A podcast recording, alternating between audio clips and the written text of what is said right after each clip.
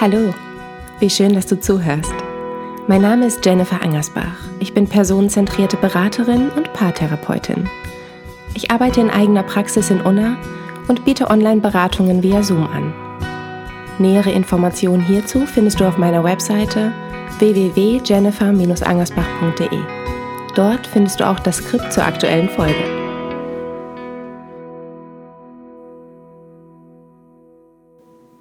Hallo. Wie schön, dass du zuhörst. Heute in einer neuen Folge vier Impulse, dir selbst das Elternteil zu sein, nach dessen Liebe du dich sehnst. Wer nicht gehört wurde, hört auf, sich Gehör zu verschaffen. Wer nicht gesehen wurde, wird unsichtbar. Und wer nicht verstanden wurde, zweifelt an seiner Wahrnehmung. Der Dialog. Warum kann ich nicht einfach so sein wie Bettina? Sie hat es so leicht und ist so gut und hat einen tollen Job und eine Familie und meistert alles mit links. Naja, du hast es nicht leicht im Job. Von dir wird viel zu viel abverlangt. Und Nils hat dich verlassen. Warum sagst du sowas? Weil es wahr ist. Ja, aber warum habe ich es denn nicht leicht? Weil niemand an dich geglaubt hat, dich unterstützt, bestärkt, gesehen und gehört hat. Aber das ist doch grausam, das ist doch scheiße.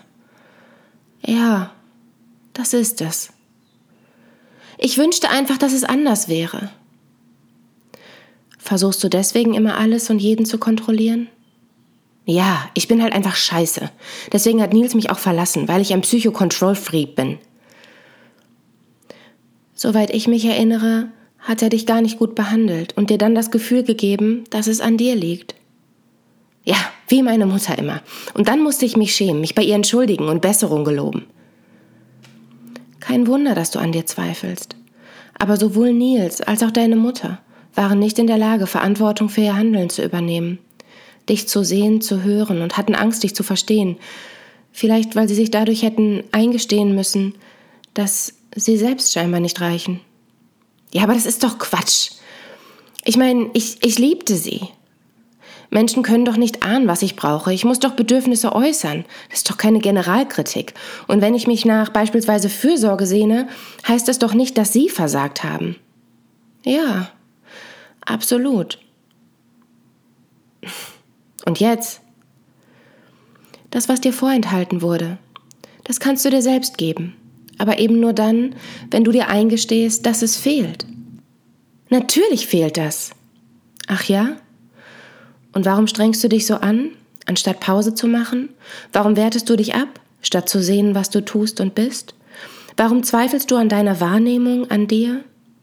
Warum bist du so hart zu dir, statt für dich zu sorgen? Warum willst du Bettina sein? Vielleicht kennst du diese Art der Verzweiflung, diese Selbstzweifel, dieser innere Kampf mit dir selbst. Lange wurdest du nicht gehört und irgendwann hast du aufgehört, dir Gehör zu verschaffen und ärgerst dich, entweder über dich oder über die anderen. Du hast aufgehört, dich zu zeigen, wie du bist, weil du ohnehin nicht gesehen wurdest. Vielleicht bist du mittlerweile gar unsichtbar. Und du fragst dich, was mit dir nicht stimmt. Warum scheint dich keiner zu verstehen oder dir zu geben, was du brauchst, obwohl das doch wirklich nicht viel ist. Das, was dir vorenthalten wurde, das kannst du dir selbst in einem gewissen Maß geben, aber nur dann, wenn du dir eben eingestehst, dass es fehlt. Und genau daran scheitern wir so oft. Wir leben voller Widersprüche. Ich bin nicht schwach, wird dann wütend geschrien, als sei es eine Beleidigung. Aber ist es nicht so, dass du manchmal gerne schwach wärst, es dir aber nicht erlauben kannst? Bist du nicht manchmal überfordert und wünschst dir, dass dein Leben leichter wäre, so wie das von Bettina? Zu diesem Thema der Schwäche wird es zeitnah übrigens einen eigenen Podcast geben. Das Skript steht schon. Ein weiterer Widerspruch. Aber meine Kindheit war jetzt wirklich nicht schlimm. Im Gegenteil. Wird erklärt, als würde die gesamte Kindheit, der Ursprung und somit ein Teil von dir in Frage gestellt, kritisiert werden Dabei kann der Auslöser auch ein einzelner Kommentar eines Mitschülers gewesen sein oder ein Umzug in eine schönere Gegend, ein Geschwisterkind. Und Mama oder Papa waren aus Gründen nicht greifbar Und du hast dir angewöhnt, auch nicht mehr nach ihnen zu greifen. Und etwas anderes erlebe ich außerdem recht häufig in der Praxis. Den Menschen fehlt oftmals ein Bezug zu dem kindlichen Ich. Da werden dann Dinge gesagt wie, das war jetzt wirklich nur ab und zu ein Klaps. Ja, frage ich dann nach. Würde das Kind in Ihnen das auch so formulieren? Hätten Sie das damals so formuliert? Oder aber, dass die Eltern toll waren. Gut, sie haben jetzt nicht ständig gesagt, dass sie mich lieben. Und wenn ich dann aufzähle und frage, ob sie da waren, wenn sie traurig waren, ob sie in ihr Zimmer mussten, wenn sie wütend waren, oder ob man ihnen geholfen hat, als, ihnen von diesen, als sie von diesen großen Emotionen überwältigt waren. Fühlten sie sich sicher zu Hause oder hatten sie manchmal Angst, Dinge zu erzählen? Wurden sie bestärkt? Wurden sie unterstützt? Fühlten sie sich wie eine wichtige kleine Persönlichkeit für ihre Eltern? Und oft kommt dann diese Erkenntnis, wie wenig es damals gab, gemessen an dem, was Kinder brauchen. Gerade wenn man selbst Kinder hat, hilft es sich die Frage zu stellen, wenn mein Kind meine Kindheit für einen Monat erleben würde, würde ich dann noch immer sagen, dass alles gut war und des ruhigen Gewissens meine Kindheit erleben lassen? Eine weitere Diskrepanz. Nee, Mama war immer da, Papa fehlte. Die Idealisierung eines Elternteils kann dem eigenen Schutz dienen und gleichzeitig dazu führen, dass wir ein Ideal zum Vorbild haben, das es nie zu erreichen gilt. Wir frustrieren über den fehlenden Papa, laden dort die Schuld für den Mangel an Selbstwert ab, ohne zu sehen, dass unsere hohen Erwartungen an uns selbst aufgrund einer Illusion von einer vermeintlich perfekten Mama entstanden sind. Oder eben andersrum. Mama ist dann die Böse. Wenn Papa nicht so viel gearbeitet hätte, der hätte mich gut behandelt, der wäre ein toller Papa gewesen. Aber aufgrund einer garstigen Frau und seines stressigen Jobs konnte er nicht so, wie er wollte. Und eine letzte Diskrepanz für diese Folge. Ich bin nicht wie meine Mutter. Auch die abgrundtiefe Ablehnung aufgrund von Enttäuschung und Schmerz kann zu einer immensen Spannung führen. Man wertet Mama ab und entdeckt im Alltag Parallelen und fängt an, gegen diese und somit sich selbst zu arbeiten. Frust, Verbitterung und Verzweiflung als Resultat. Was kannst du denn nun tun? Wie kannst du dir selbst ein gutes Elternteil sein? Erstens, nähere dich nach. Sorge für dich. Gib dir die Erlaubnis, Dinge zu tun, zu sagen und einzufordern. Mache Pause, wenn du eine brauchst und nicht, wenn du genug dafür getan hast. Investiere vielleicht auch Geld, vor allem aber Zeit, in dich, deine Wohnung. Mach es dir schön. Lies dir ein Kinderbuch vor. Male, spiele, koche irgendetwas Aufwendiges für dich allein. Schau dir Kinderfotos an. Weine und kuschle dich ins Bettchen. Versuche deine Bedürfnisse bedingungslos zu stillen, ihnen nachzukommen. Nicht immer und permanent, aber Versuche dir selbst ab und zu den Rücken frei zu halten. Oder organisiere Menschen, die das für dich tun, falls du Kinder hast, die zu klein sind, als dass sie auch mal ohne dich und deine Aufmerksamkeit auskommen. Zweitens. Korrigiere Erfahrungen. Menschen können sich hervorragend anpassen. Das sichert unser Überleben. Wer immer Ablehnung auf beispielsweise das Zeigen von Emotionen erfuhr, passt sich an. Hört auf, sich zu zeigen und versucht gar, diese Emotionen zu unterdrücken. Suche dir eine sichere Umgebung. Zeige Schwäche, verschaffe dir Gehör, zeige dich, teile dich mit und erfahre, wie zugewandt Menschen auf dich reagieren, wenn du du bist.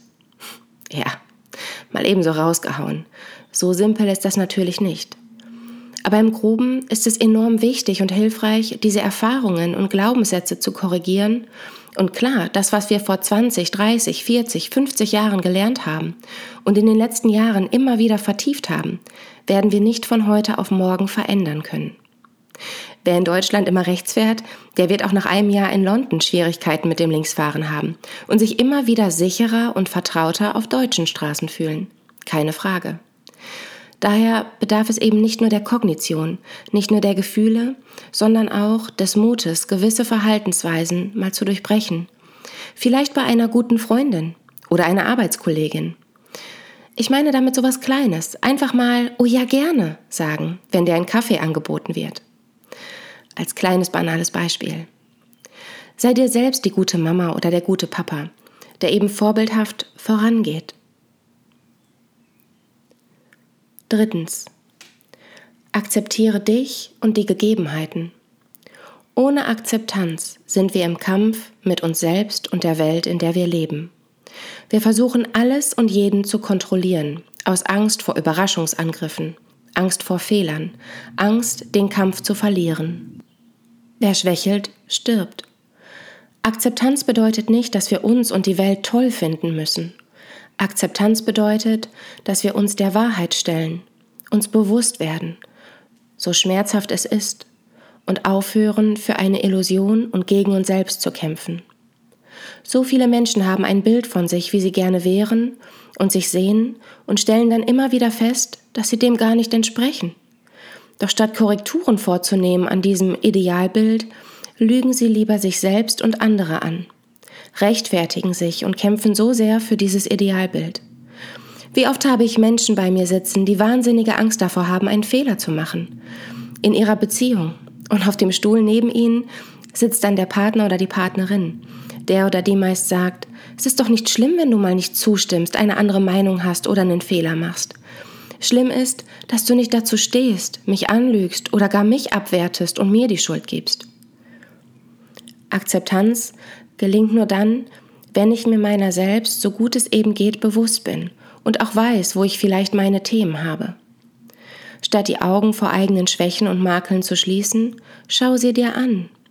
Versuche zu verstehen, woher gewisse Verhaltensweisen, die dir nicht gefallen, vielleicht kommen. Rede dir gut zu. Es ist nicht schlimm, wenn wir mal einen Fehler machen. Und es gibt auch einfach Dinge, auf die haben wir keinen Einfluss. Wir können Menschen nicht verändern, sondern lediglich die Art, wie wir mit anderen umgehen oder auch mit den Dingen umgehen, die an uns herangetragen werden, mit denen wir konfrontiert werden. Versuche zu akzeptieren, dass du eben manchmal klein und schwach und ausgeliefert bist. Das passiert nicht nur Kindern, das passiert auch als erwachsene Person recht häufig. Viertens. Ändere die Art, wie du mit dir und über dich sprichst. Stell dich nicht so an. Ein Indianer kennt keinen Schmerz. Heul doch nicht so rum. Sei nicht so sensibel. Meine Güte, bist du anstrengend. Ist doch klar, dass er dich nicht will, so wie du ausschaust. Wie oft sagst du diese oder andere Dinge zu dir selbst? Und wie oft wurden sie zu dir gesagt? Das, was du da hörst, ist nicht deine innere Stimme. Es sind die Stimmen von Eltern, Großeltern, Mitschülerinnen, Geschwistern, wem auch immer.